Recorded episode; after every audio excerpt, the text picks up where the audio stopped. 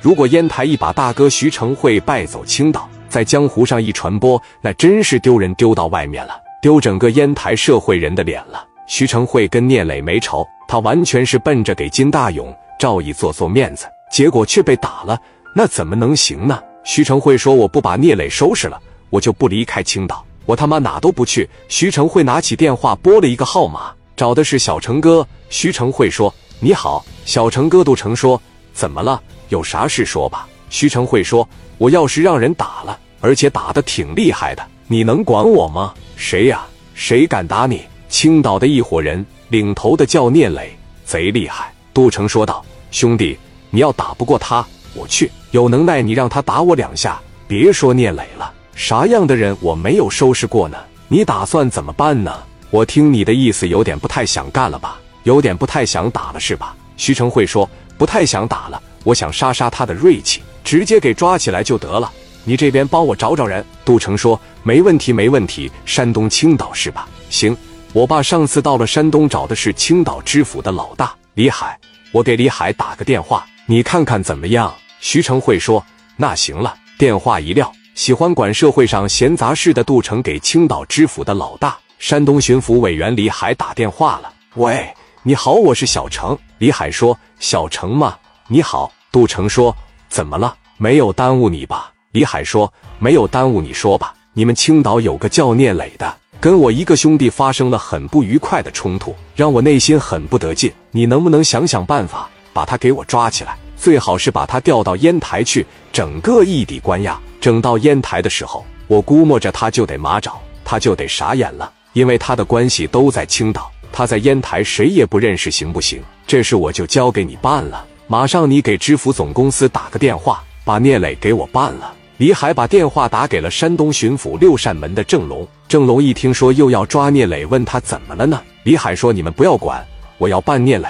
一个巡抚的公子找的我，这个公子的朋友圈相当大。”蔡正荣接到了郑龙的电话，心想完了。但是老蔡转念一想，我磊弟这一把应该是能再一次的虎口脱险吧。老蔡把电话打给了聂磊。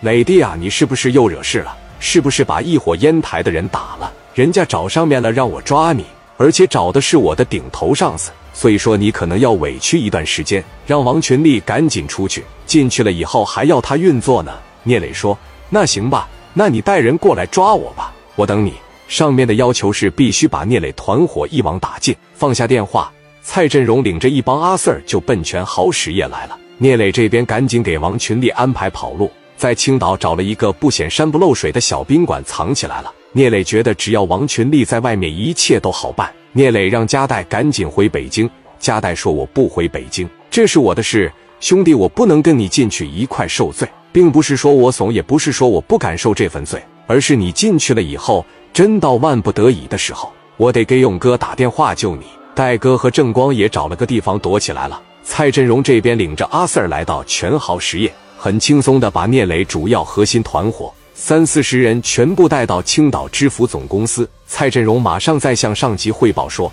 人已经全都抓着了。行啊，马上给我办理一底关押在烟台。先给我说清楚和刘永良是怎么回事，一点一点来。先把烟台这点事整明白了再说青岛的事，毕竟是在人家本地发生的事情。烟台的阿 Sir 是有权利干预的。四十来号人弄了三台大巴。聂磊团伙每个人的脑袋上都戴着个大头套，奔着烟台去了，往狗笼子里一关。当徐成会接到聂磊团伙被一网打尽的消息时，高兴极了，心想：你只要去到烟台，来到我的地盘，我不是想怎么玩你就怎么玩你吗？聂磊懵逼了，王群里懵逼了，戴哥也懵逼了。王群力说：“我得先找着烟台知府总公司，我是给他送礼也好，我还是用同样的办法也好。”我得找他，要是不行的话呢，我就得找王永利了。王群力很熟悉这套路。第一步解铃还须系铃人，徐成慧还在青岛看病。王群力找到刘爱丽说：“嫂子，